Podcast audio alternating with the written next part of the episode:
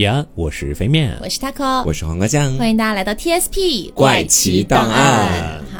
那么今天呢，算是我们一个新系列的开始。对，是如果是我们的老听众的话，应该会知道，以前呢，凹凸做过一个一期节目哈，嗯是世界古代酷刑博览会。对，哦当然是在凹凸做的。没错，那后来那期呢，当然是惨遭下架啦。那今天的话呢，我们就用 TSP 的方式，嗯来跟大家聊一聊中国，包括国外的一些古代的酷刑。对是，当然，我们聊这个呢，一方面啊，大家肯定是有猎奇心理的，对会觉得说，哎，以前到底都怎么样去折磨人？嗯，但是本质上，我们去了解这些东西，也是从历史的角度来帮我们能够更加的认清，哦，原来以前的人类多少还是有些野蛮的。是，嗯，而现在的我们是可以选择一些更加算是有人道主义精神的。明的方式。嗯对这样的一些方式去，不管是执行死刑啊，还是什么的，啊对我觉得这算是人类文明的一种进步。对对对，求生欲也蛮强的。嗯，嗯然后呢，因为大家知道这种酷刑其实是非常非常多的，所以它种类繁多。对对对，所以我们这次呢就想着说，先挑其中一个来跟大家聊。嗯这次我们挑的是跟火有关系的，嗯哎，火刑相关。嗯，然后呢，我们就会讲到国内的和国外的这个样子。是，对好，那么我们毕竟是华夏子民啊，华夏儿女，那我们就先从这个中国开始讲起啊。好我们先来看一看中国古代。大家知道，中国古代的酷刑也是非常多的。嗯但是呢，啊，为了大家啊，就是说这个收听方便，是这样子的，就是首先呢，大家在吃饭的时候不要收听这期节目，是啊。那么我们就先从口味比较轻的一个开始啊。嗯这个刑罚呢叫做火炙。哦火炙之刑，它和用火把人烧死是不一样的。嗯不一样的地方在哪儿呢？因为你知道用火烧就直接把人烧死了嘛，嗯但是火炙不致死。嗯哎，怎么回事呢？是这样子的，他说到底就是一种说我想要发泄一下我的兽性，我想要虐待别人，哦哎，我就用这种方式去。S M 可还行，是这样。在有一本书叫《夷坚志》当中记载了一个故事啊，嗯说是这个宋徽宗的宣和年间，嗯当时呢，明州的昌国县，也就是在今天的浙江的一个地方，嗯，说有几个海上的一个商人哈，然后呢，他们开着一艘船，这个船开着开着吧，就到了一个大岛边上就停下来了啊，海岛。那几个人就想着说，哎呀，上去砍点柴火呀，嗯啊，收集一下资源啊，对吧？结果呢，上了岛之后就被岛上的可能算是土著啊之类的给，截住了，哎，给发现了。嗯于是呢，他们就赶紧跑啊，逃命啊，就跑回了船上。嗯。结果呢，有一个人他没跑回来，跑慢了。哎，他跑慢了，怎么回事呢？这个人当时正在小便，哎，就是哎没来得及。哎，呀，人有三急嘛，体谅一下。然后就被岛上的土著给带走了，嗯。哎，带到喽，这样子。岛上的人呢，一开始就用那个铁丝先把这个人给捆住了，嗯。先说你呀、先给我耕地吧，啊，你作为一个劳动力是吧？嗯也别那么快就死了。过了一两年之后，在那儿活活待了一两年，嗯，他就跟这些土著就慢慢的哎就比较熟了嘛，是更熟了，哎，有的时候聊天嘛，哎，说大哥，就是就是好，哎，就是就是说我天天给你这耕地，我你看这四四面都是海，我能去哪儿啊？对不对？你就别捆我了，别再每天拿那个铁丝捆我了。哎，哎，这个土著一说，嗯，有道理啊，有道理。于是呢，就不再捆这个人了。嗯那这个人刚被逮住的时候啊，岛上的人当时呢还准备了一些这种韭菜呀、宴席啊之类的，请了很多邻居啊什么什么的，把这个人叫到那个酒桌旁边，干嘛呢？是这样子的，说是用那个铁筷子把铁筷子给烧得通红，然后呢直接去烫他的大腿。啊，啊，哎，为什么要这样对他哎，？就是喜欢虐待啊，哦就是这样的一种感觉。然后这个人被烫的大腿嘛，肯定是又叫啊，又跺脚啊什么的，就别烫了，别烫了，求你了。救救我哎，但是在座的人哄堂大笑，啊！所以这可以算是一种娱性节目。这大家都心理变态啊，其实。对，是流落到日本了吧？然后后来呢，这个岛上如果有别的人要办一些宴会，就会把这个人借过去，啊也是一样的方式去取乐。他这已经算是一个助兴表演了。对，所以后来慢慢的、慢慢的，这个人肯定就明白了，是啊这个岛上的人都是变态。我就是个玩物。对，那他时间次数多了之后，他也就习惯了这件事情了。嗯虽然痛肯定还是痛哈，但是他肯定意识到了，说这些人就是想用我来取乐嘛，我就偏偏不让他们取乐。哎呦，哎，于是呢，他在这个就被烫的时候，他就咬紧牙关，嗯哎，就一声都不吭，一一声都不喊。那在座的人肯定就觉得说无聊，是哎，所以这样之后呢，这些人也觉得就是没意思了嘛，嗯也就逐渐不这么烫他了这告诉了我们什么叫沉默是金。啊。这个人的结局也是算是勉强的 happy ending 吧。嗯怎么说呢？他又在岛上待了三年的时间。哦，那后来呢？是终于有一艘船啊，路过了这个岛把，他接走了把。他接走了，把他救走了。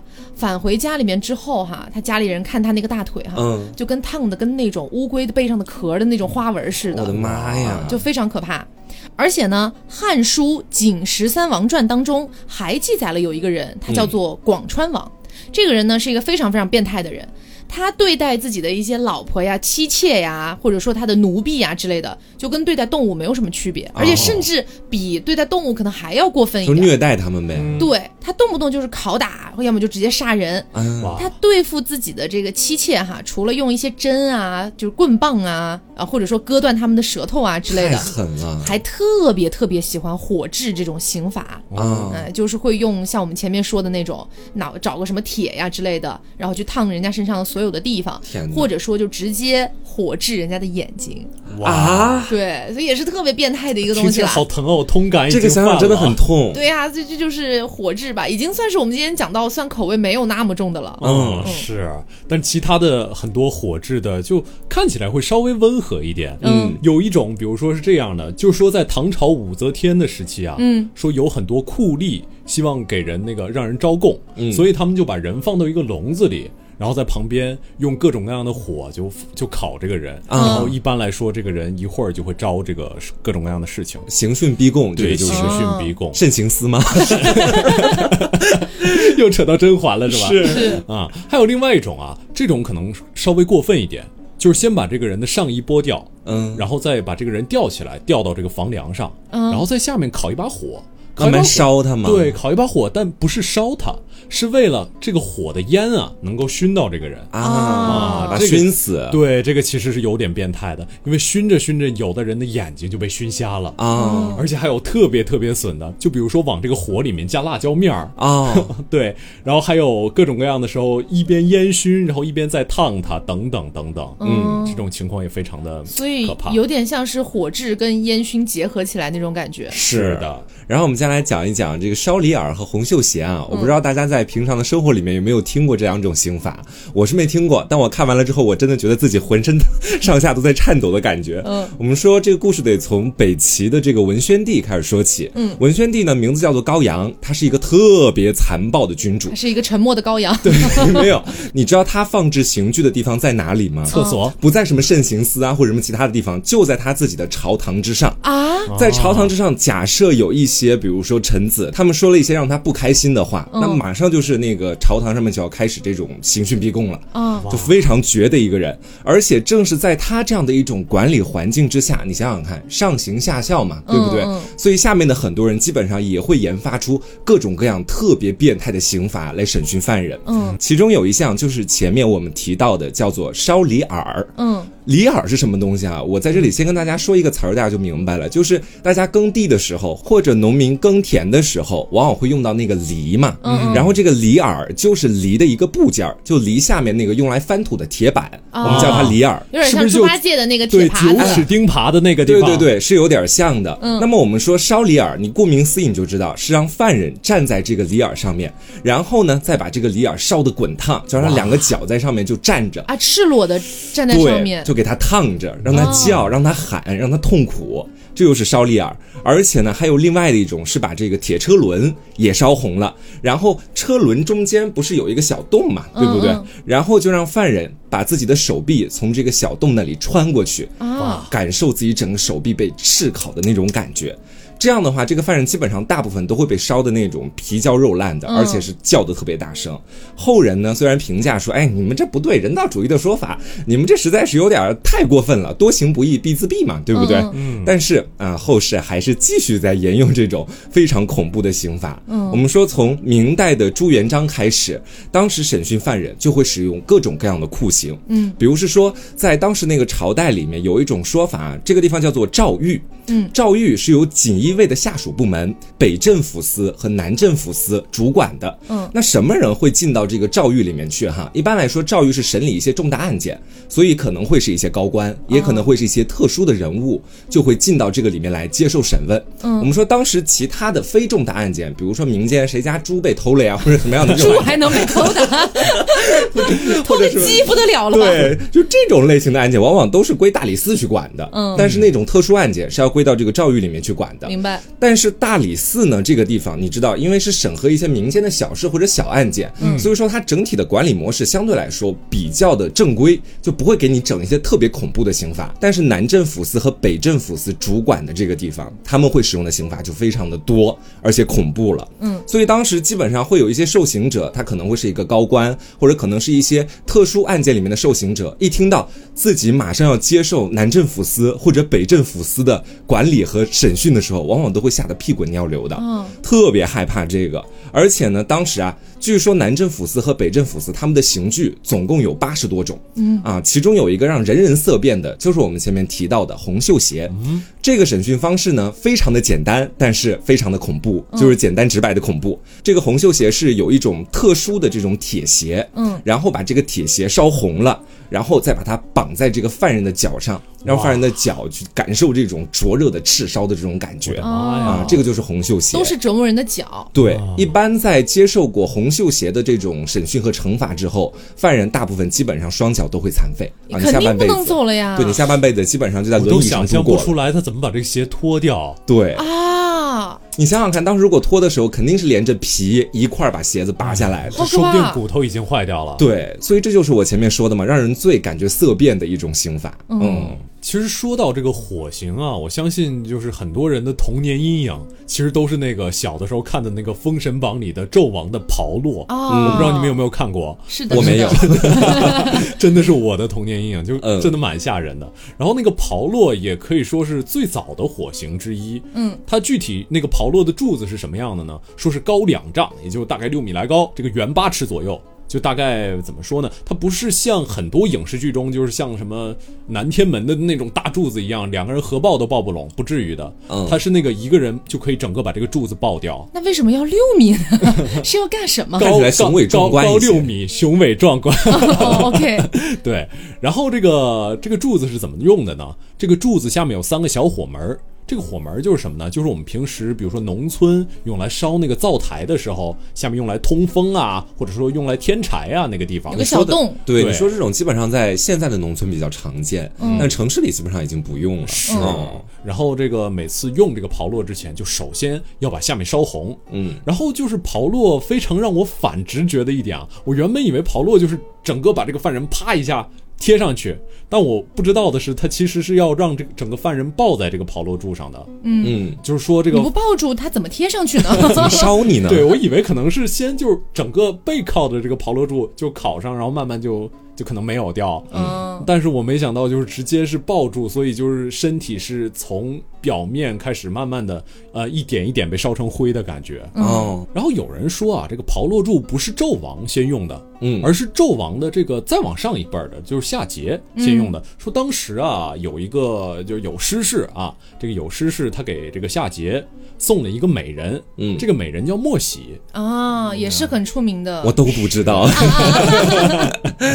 然后就是美人误国嘛，大家嗯都知道古人经常放屁，美人误国，男人误国。然后这个夏桀就不理朝政，搞得民不聊生。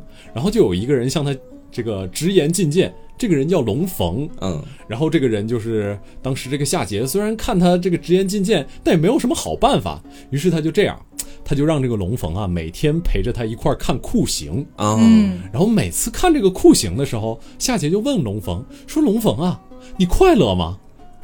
想要威慑一下他，对还是提醒一下他？是，然后这个龙逢说：“我觉得我还挺快乐的。”然后夏姐就说：“ 说你这样，你你一点同情心都没有啊！你看着别人受酷刑，你怎么能快乐呢？你应该不快乐才对啊！”嗯，然后这个龙逢回答的也很也很有刚，就他直接跟夏桀说：“哦，我是你的人臣，我看你觉得快乐，所以我就觉得应该是要快乐的。”哦，上梁不正下梁歪。嗯对。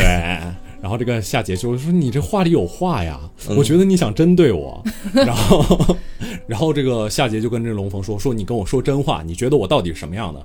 然后这龙逢说：“说你的帽子现在像摇摇欲坠的石头一样，你的鞋踩在那个冰面之上，就立刻就要塌陷了。反正我觉得你不怎么太好。反正你已经快大厦倾颓了。是，是，然后桀就说：“那我不是，我说我像太阳一样，嗯我是万古长存的。虽然我们都知道其实没有什么万古长存，嗯，但是他那个时候对君王的崇拜的确有一点。嗯，是接下来他就让这个龙逢承受这种刨落的刑罚，然后据说龙逢还蛮潇洒的，唱着歌最后就被刨落死了，就是这个。啊 这也太强了吧！应该是唯一一个被笑着刨落的吧？我 的妈呀！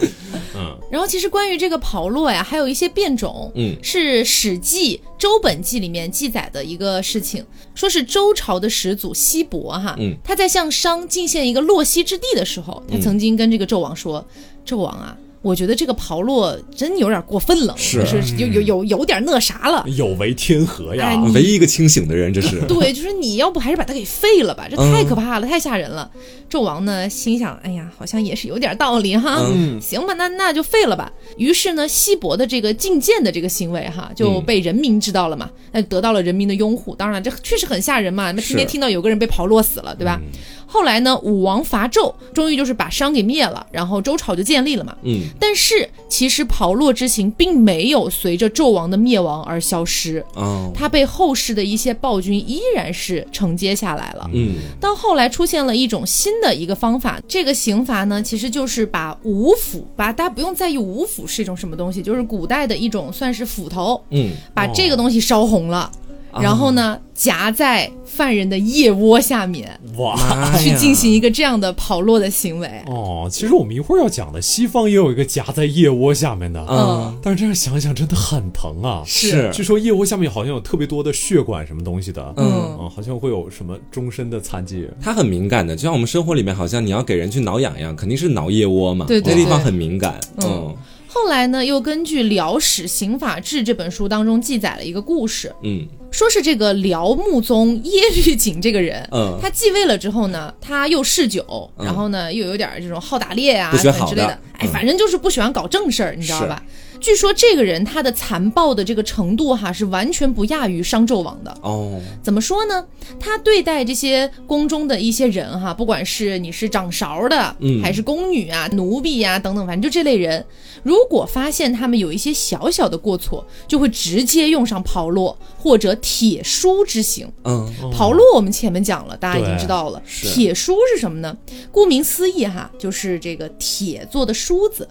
然后呢，用这个东西也是把它烧红了，烧红了之后用来梳什么呢？梳犯人的身体，啊，哎，就一点一点的去梳，然后把他的肉一条一条的给刮下来。这不就是刮皮吗？对，甚至他还会用上铁梳加刨落一起来做，哇，所以真的是我觉得跟商纣王比起来已经有过之而无不及了。嗯除了这位暴君之外，哈，北宋末年靖康之难的时候，说是这个徽钦二宗他们两个人被金人给掳过去了。嗯掳过去了之后呢，据说他俩也遭受过炮烙的酷刑。哦啊，说是有本小说啊，叫做《说岳全传》，当中描写到那边的金人首领呢，就说来把这个我的这个宫殿的地面都给我直接烧热了。我的妈呀！啊，然后呢，就在这两个就是徽钦二帝他们俩的头上戴上这个狗皮帽子，嗯身上呢穿一件小衣服，然后身后直接挂上狗的尾巴，然后腰间给它挂一些什么鼓啊之类的，反正就就就就跟那个狗差不多，就拿来取乐。响个不停。哎，对对对，然后手上呢还绑着两根柳枝，就把他们的这个鞋袜直接脱去，跟你刚刚讲的那个红袖鞋有一点儿异曲同工吧。嗯就让他们在这个地板上乱跳，因为烧的通红了嘛。这样的话呢，他身上的那些什么鼓啊、铃铛啊就会响起来，嗯所以他们就是靠这个来饮酒作乐。哦。嗯，很恶心。是，其实你这个说法到后面有一种更贴切的讲法吧？嗯我觉得他们这种刑罚哈，叫做烧鹅掌啊啊。我觉得说烧鹅掌大家肯定不陌生，但是你不要单单只把它当做一个菜肴来听烧。鹅掌、烧花鸭、烧雏鸡儿、烧报菜鹅名儿对？吧啊？它原本是这个女真族虐待动物的一种手段。嗯到了后面的时候呢，到清朝那边仍然有人使用这种方式来虐待犯人。嗯而当时呢，因为一开始前身就是鹅嘛，对吧？嗯所以这个刑罚它的名字，就算后面用到了人的身上，也叫做烧鹅掌。具体是怎么说哈？说这个康熙年间有一位满族的这个大臣，就特别爱吃鹅掌。嗯但是呢，他吃鹅掌的方式和其他很多人都不一样。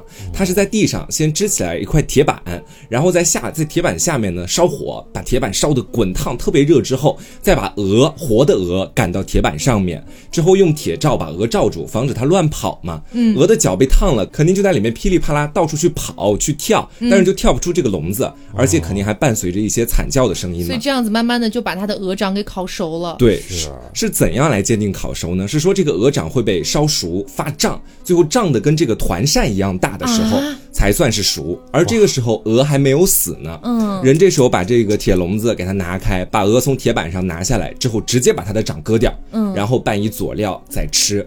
据说这样子的鹅掌是鲜美无比的哦啊，所以说当时中国什么传统暗黑料理之一。对，我觉得这个好像在王公大臣里面用的比较多，平民百姓家谁会想到用这种很奇葩的方式来对，做平民？百姓都打不过鹅，哪有这种说法？被鹅啄死。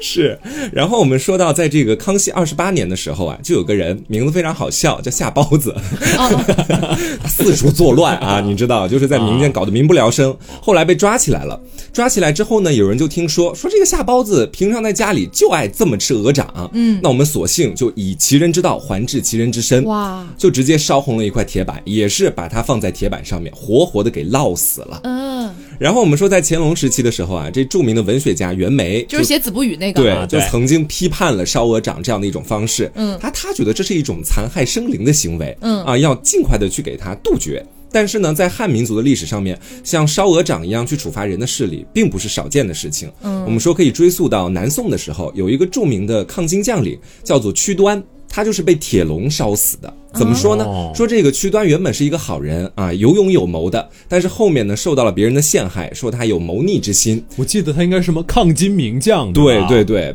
说他有谋逆之心之后呢，就把他关到了监狱里面。最后是怎么死的哈？是说把这个屈端关在了一个铁笼子里面，哦然后在笼子的四周都开始去烤火，去烘烤这个铁笼子。啊火炙，对，屈端这时候就感觉又热，然后又烫，但是又没有办法出不去笼子嘛。嗯，他就问旁边的侍卫说：“能不能给我一口水喝？”说你们也不能这样搞我，对吧？给我点水好吧 对。然后呢，这个监狱的狱官没有给水给他，相反给了他白酒啊，你知道。烧的更厉害了，对，醉解千愁是吧？是这屈端喝完之后，简直就是火上浇油，不一会儿就七窍流血就死了，算是冤死的，年仅才四十二岁呢。嗯然后我们再说到与之类似的事情，其实还发生在明代的宣德年间。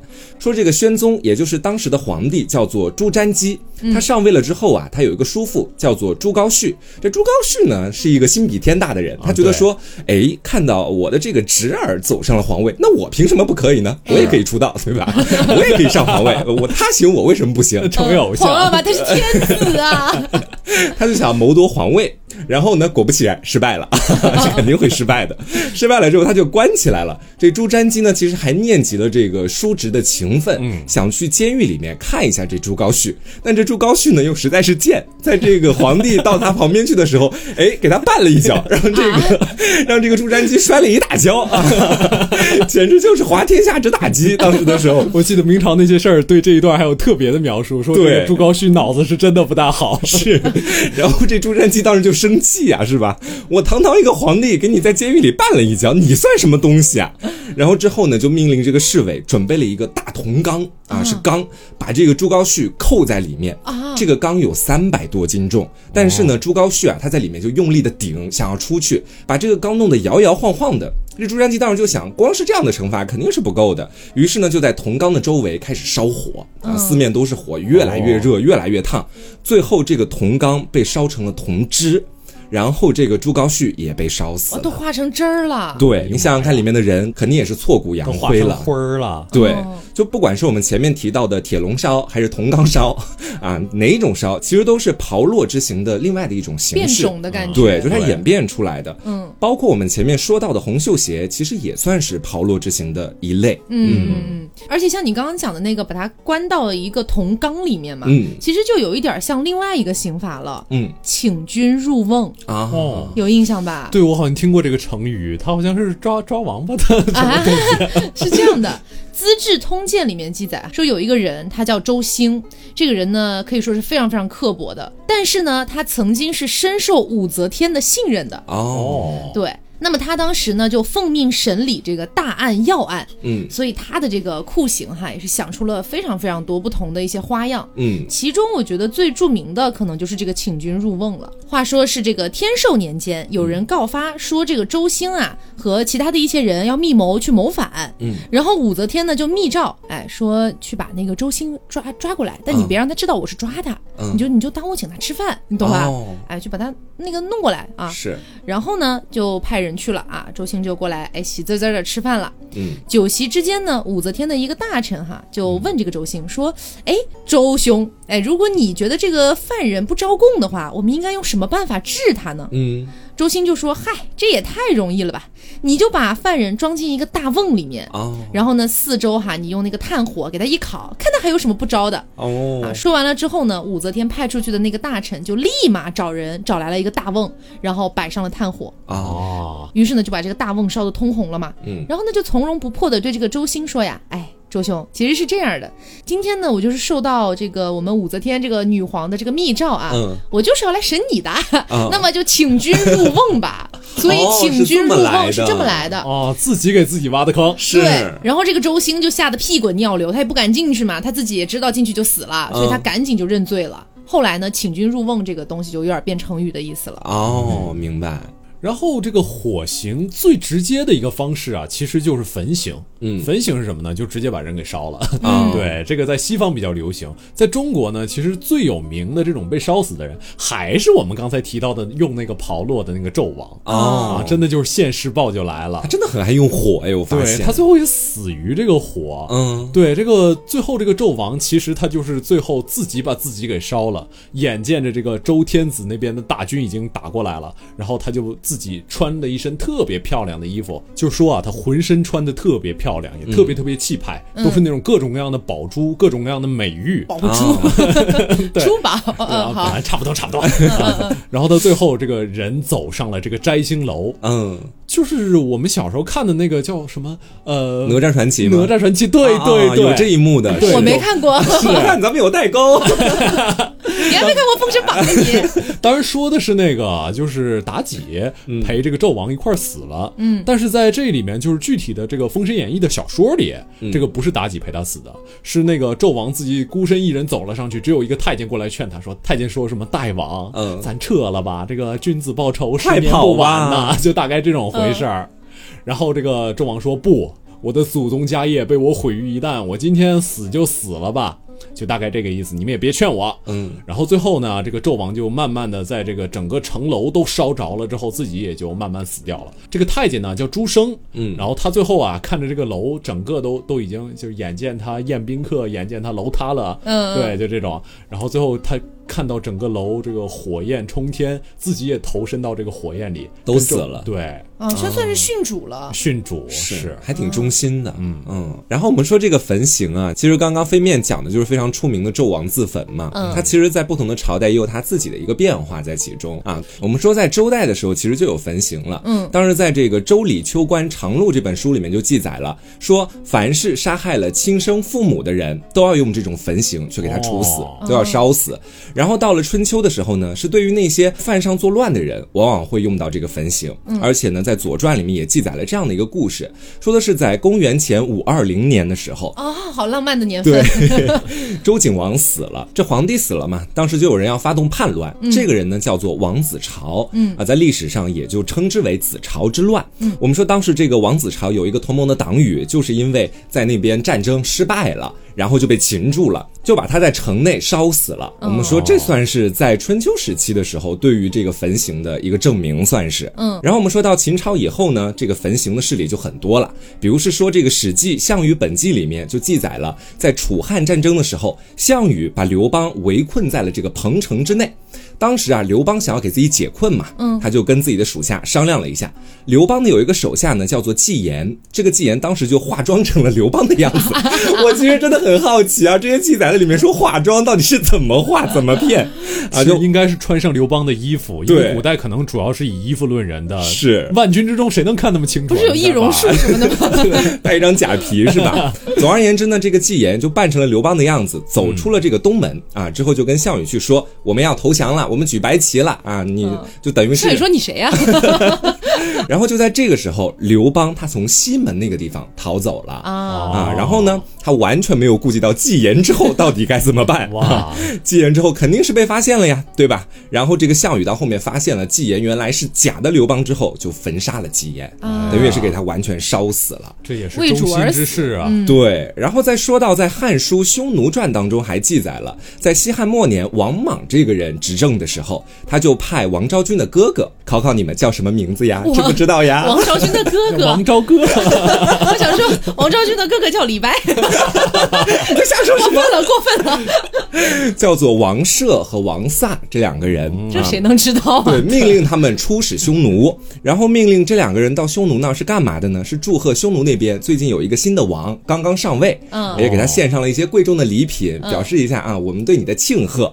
然后呢，同时还有一个不情之请提给了匈奴那边的新王，嗯，说曾经啊，就是发生战争的时候，不是我们这边的人也有到你们这边，后来就等于是叛徒，我们国家的叛徒不是都在你们这边吗？对吧？嗯你能不能让我把这些叛徒都带回我们的这个国家里面去啊？都已经是叛徒了，为什么还要带回去啊？烧死他们呀！搞死他们呀！他们在那个地方当叛徒了，你觉得？是我太善良了，是我以为要带回自己的。你觉得匈奴那边会把他们烧死吗？肯定是想给他们榨干最后一点有用的地方啊。所以说，这个王舍和王萨两个人就带着四十多个叛徒回到了汉朝。王莽呢，看到这些叛徒之后，就命令用焚火之刑把他们全部都烧死了。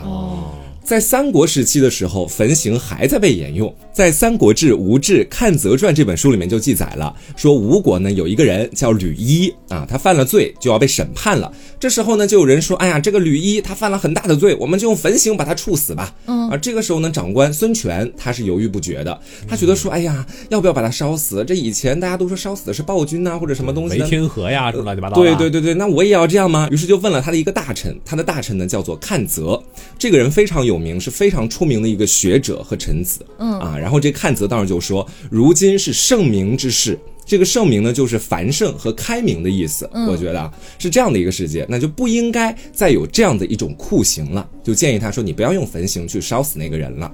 之后呢，这个孙权就采纳了看泽的意见，但是在孙权之后啊，这个焚刑仍旧没有去断绝，还是会有一些凶残的人，他们把焚刑又改成了另外的一种版本。我们在后面会叫他们说叫点天灯，你们听说过吗？哦听说过听说过对对对对，什么叫做点天灯呢？就是把一个活人整个倒挂起来，在他身上能绑很多沾上油的麻布，然后之后呢，再用个火把从上往下，也就是从他的脚上开始点，嗯、首先给他点燃了之后，让这个火一路从脚烧到头部去，把人烧死。啊，这又是我们前面说到的点天灯了。嗯，在清朝灭亡之后呢，有些偏远地区的宗族之间发生战争的时候，如果抓到了对面的那些，比如说俘虏啊什么东西的，也会用这种点天灯的方式把他们处死。嗯好，那么我们可能关于国内的，就是我们中国古代的一些酷刑，我们就讲到这儿。嗯，接下来我们来放眼一下国外，嗯，看一看国外又用了一些什么样的酷刑哈。对，国外其实也蛮变态的。是对，首先呢，也是有跟炮烙有点类似的，也有点像火炙的那种感觉哈。嗯，这个东西呢，是从古罗马时代到十八世纪。嗯如果说你看到一个犯人他身上有这个烙印，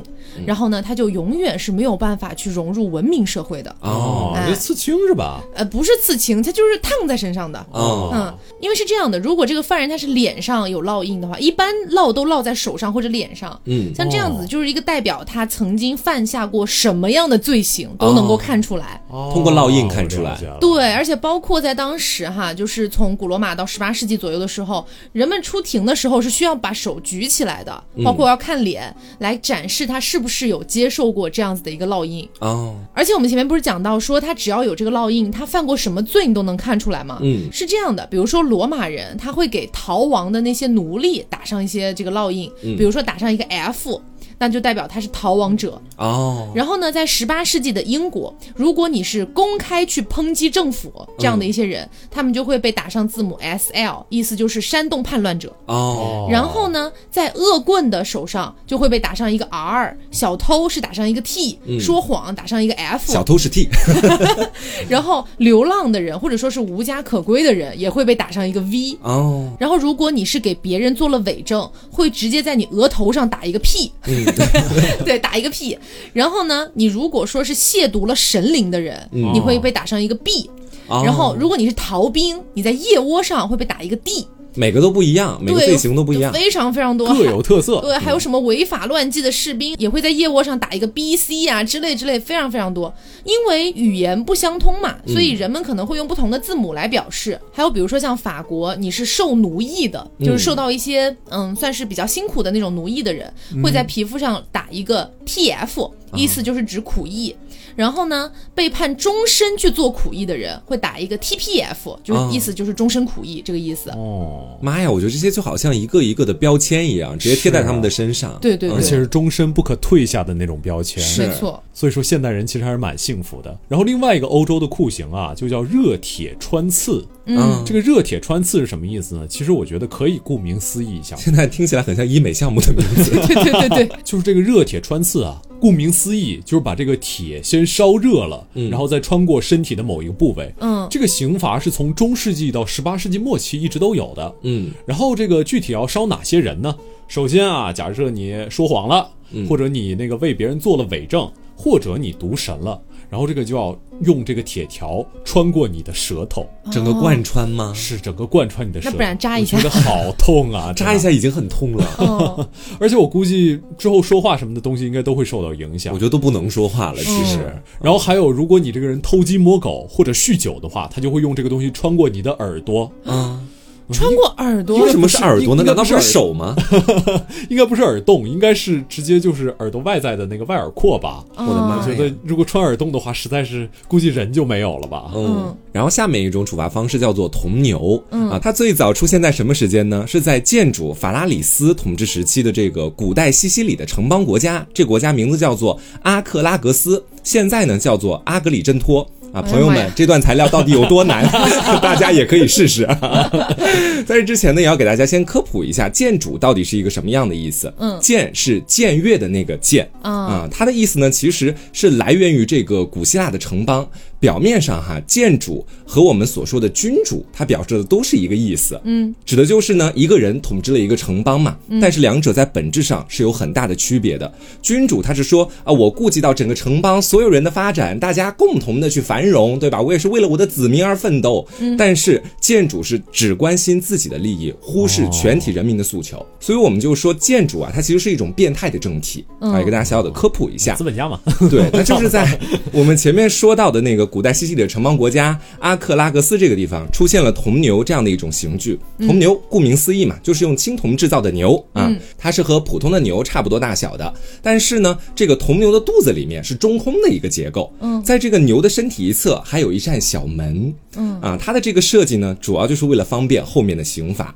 铜牛这种刑罚就是把一个活人直接给你通过牛身边的一侧的那个小门，给你关到牛的身体里面去，哦，然后再把门关上，请君入瓮，有点类似。嗯，然后在铜牛的身下面点燃火焰，把整个铜牛烧得通红。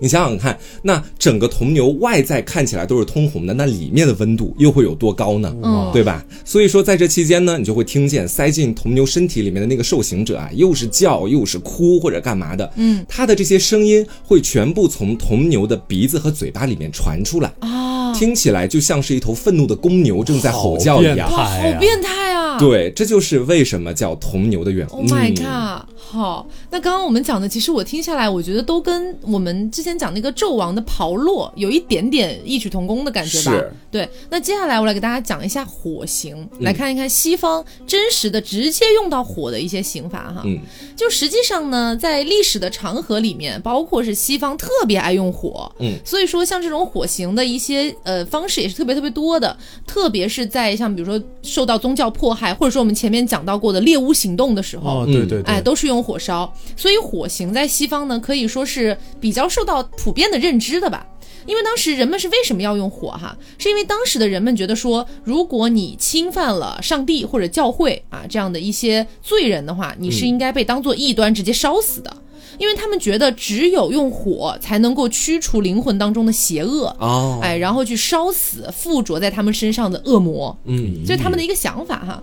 而且其实如果是我们现代人去看的话，你会觉得活活把一个人烧死，其实蛮可怕的。对，太不人道了。，对，但是在当时的人们认为，特别是教会的人士，他们会认为说，这个身体啊虽然受到了一些苦难哈，但是起码你心灵的诅咒被烧掉了。哦，哎，他们信这个，对他们就觉得说，我还提前让你们这些就是有罪的人去感受了一下，你可能会在之后感受到的地狱里面的炼狱之火，嗯啊，然后我或许还有机会让你的这个灵魂获得一个永恒的救赎啊。所以当时其实很多人去观看火刑是没有觉得可怕的，我觉得他们这种道德高尚感真的是莫名其妙，就像是我之所以可以不道德的原因，是因为我很道德，我信上帝等等等等的。这给我的感觉就是我都是为了你好，对对对才对你施以这样的刑罚。所以他们反而觉得这是一种很仁慈的行为，嗯而且还觉得就是我这是让你的灵魂得到救赎的呀。是这样的一种感觉，他们觉得是完全是好事儿。嗯，那其实呢，还有一些人哈、他们是在受到火刑的一个行刑之前就已经被绞死了。嗯，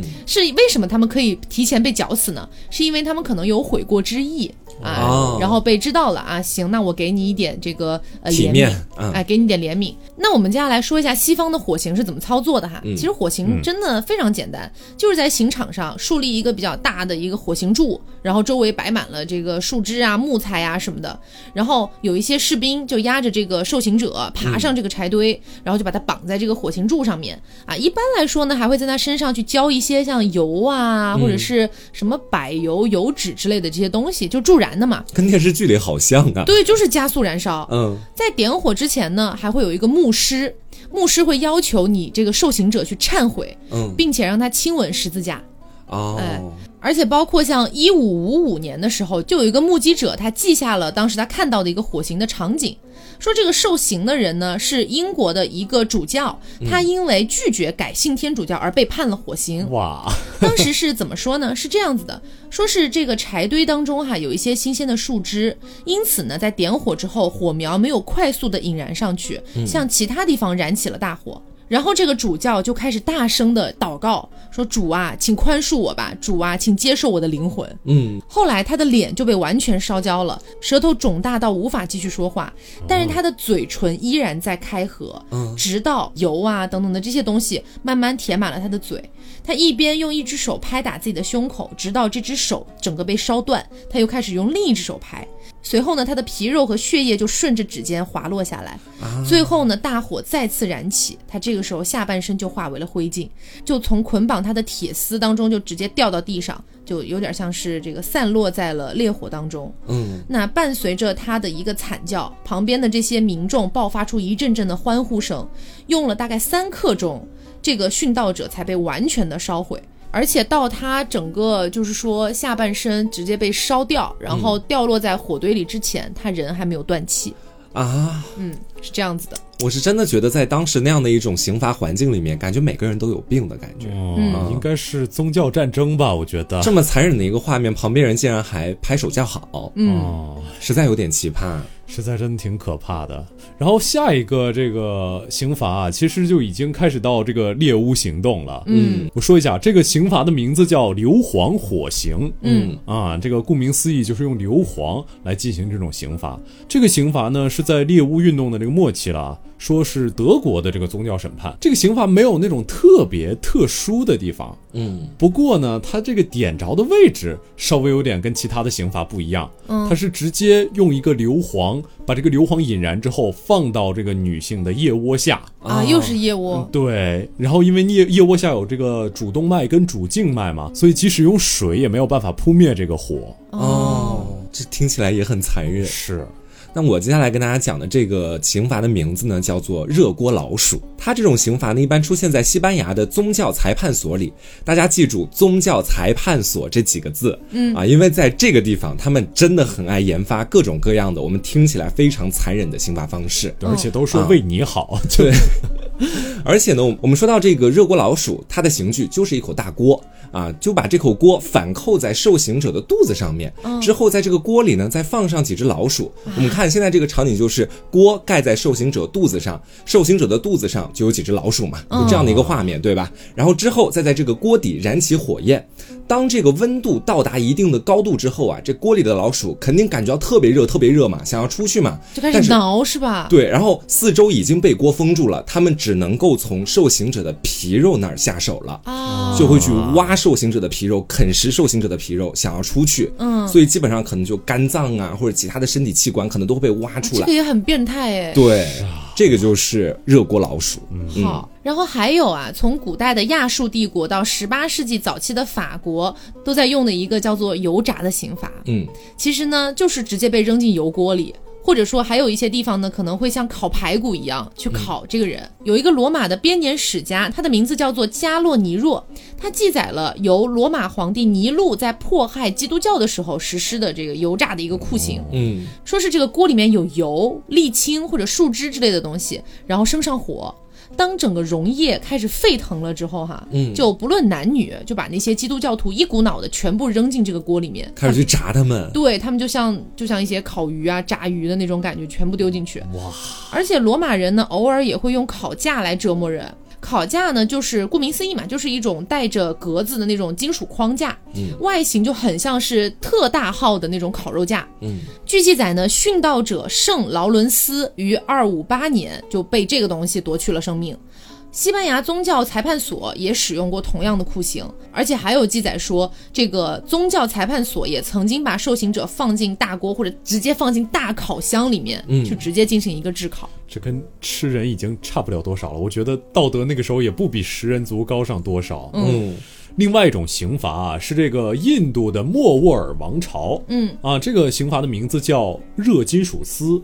嗯。这个金属丝其实是从一种捆绑的刑罚开始延伸的，然后延伸到这种用火来使这种捆绑的刑罚更为残忍。嗯。就是首先呢，先用这个烧红的铁丝捆绑住这个罪犯的拇指或者说手掌，嗯。然后这个金属丝，因为他人的手嘛，没有办法阻挡这个金属丝，它就会嵌到人的这个肉里，啊，对，慢慢的烧入肉，然后之后他们会猛地用冷水给这个金属丝降温，啊它凝固了。这个金属丝一淋水，它就会遇冷收缩，然后会直接收进这个受害者的这个皮肉、嗯骨头里。我的妈呀，这个也很吓人。嗯我接下来跟大家讲的这个叫做西班牙椅子。这个西班牙椅子这种刑罚方式呢，也是来自于我们前面说到的西班牙的宗教裁判所这个地方。嗯啊，刑具就是它的名字——西班牙椅子。嗯西班牙椅子的样式呢，看起来就跟我们平常在老家里面的那种有柳条编织的椅子没有什么两样。嗯但是它的制作其实是完全是铁制的这个椅子。嗯啊，然后椅背、椅面以及扶手啊，还有椅子的腿上都有那种捆绑手腕、脚踝或者胸部用的皮带，嗯啊，等于把你完全绑死了，牢牢的固定在这个椅子上面。好，那接下来玩法就会开始变得多样了起来。嗯，有的时候可能会是在这个椅子上装很多的尖钉，然后让这个受害者直接坐上去，再给你绑死了，哦让那些尖钉完全就扎到你的身体里面去。还有一种呢，是在椅子的屁股底下放那个炭火盆。啊，这时候呢，那个受刑者也是被牢牢的捆绑住的，嗯只能这样慢慢被烧死，或者是直接把这个受刑者的脚放进炭火盆里。你想想看，就是很多人把脚直接放到炭火盆里，肯定会手舞足蹈，到处对跳叫，但这时候他们不能这样，因为他们浑身还被那些皮带绑住了。哦，哦，这就有点像那种精神病椅，对吧？对，然后有点像电击椅。是，然后有的时候呢，为了防止这个受刑者他的脚啊烧得太快了，嗯还会在他们的脚上涂上油或者脂肪，让他们慢慢烧，把这个痛苦的时间无限的延长。啊，这种刑具它不只出现在西班牙的这个宗教裁判所里，包括德意志、法国，还有许多中欧国家都有它的足迹。其实，甚至在英国也用过这样的一种刑具，直到十八世纪的时候才废止。嗯，好的，那接下来我来给大家讲最后一个了啊。这个刑罚的名字叫做水火审判法。嗯这听起来是不是有点酷？感觉像个什么技能那种感觉？是，是这样的。这个水火审判法呢，其实就是在中世纪早期的时候，作为一个比较广泛认可的审判方式。大家也知道，我们之前提过中世纪啊，就就不是一个特别怎么样的一个世界啊，对。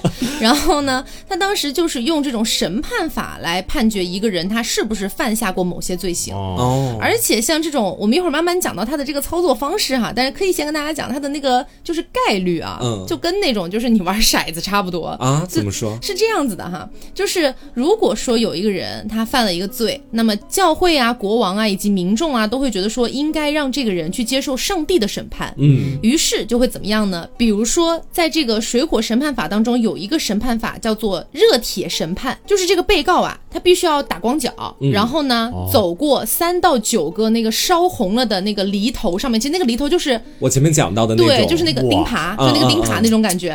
要走过去，或者呢，这个被告他要捡起一块烧红的这个铁块，然后走上几步，或者说把手伸到一个已经烧红了的铁丝网的手套里面啊，啊。那怎么进行审判呢？就是审判结束之后，这个被告受伤的部位哈会被涂上药膏，嗯包括用一些绷带啊包扎好。还有那护理，对，有的。那三天之后呢，取下这个绷带，嗯去观察一下，嗯如果没有起水泡，那么就证明他无罪；嗯，啊如果有明显的水泡，那么就证明他有罪。是这个罪恶让他起了水泡。对哇，这也太这很概率哎，其实对啊，每个体质其实可能都不太相同。真的会有人不起水泡吗？我不感觉知道，而且还有哈，就我们下一期节目可能会跟大家聊到关于水的一些刑罚。嗯，那这里也提到，就是这个我们前面不是讲它叫水火审判法吗？是还有用水的，也是一样的，用沸水。啊，让这个被告哈手上缠着一些亚麻布，然后伸进一缸滚烫的沸水当中。哇我也不知道缠这个亚麻布有多少帮助啊。然后伸进沸水还不算完，你还得把水里面的一块石头给捡起来。啊，用还有任务对，那手拿出来了之后呢，也是一样涂好药膏，三天之后去查看结果，其实就跟前面那个热铁审判是一样的。嗯嗯，让我想起，就是当时好像说有那个小偷练技艺的方法，是在那个油锅里丢一个肥皂片，然后他啪一下把这个肥皂片剪出来，就算他已经出师了。什。么啊。铁砂掌是吗？所以今天就是跟大家介绍了很多关于火比较跟火相关的一些古代的酷刑。对，嗯那我们下一期节目会跟大家聊一聊关于水的，其实有也有非常非常多。嗯。啊，那么我们今天的节目差不多就是到这里，也希望大家在听到这些酷刑的同时，一方面可能会觉得呃有一些心惊胆战，有一些害怕，然后有一些可能会觉得啊还能这样等等的，但是也可以就是感叹一下，我们活在现在的一个社会到底有多么的就是对幸福的感觉，是我们。人类的确比当时文明了好多好多。嗯没有错，那我们今天节目差不多就是到这里。嗯如果大家觉得我们今天提到的哪一个酷刑是你觉得最你无法忍受的，嗯就是你觉得最丧心病狂的，可以在评论里一起讨论一下。嗯好，那么我是 Taco，我是飞面，我是黄瓜酱，那我们下周再见，拜拜拜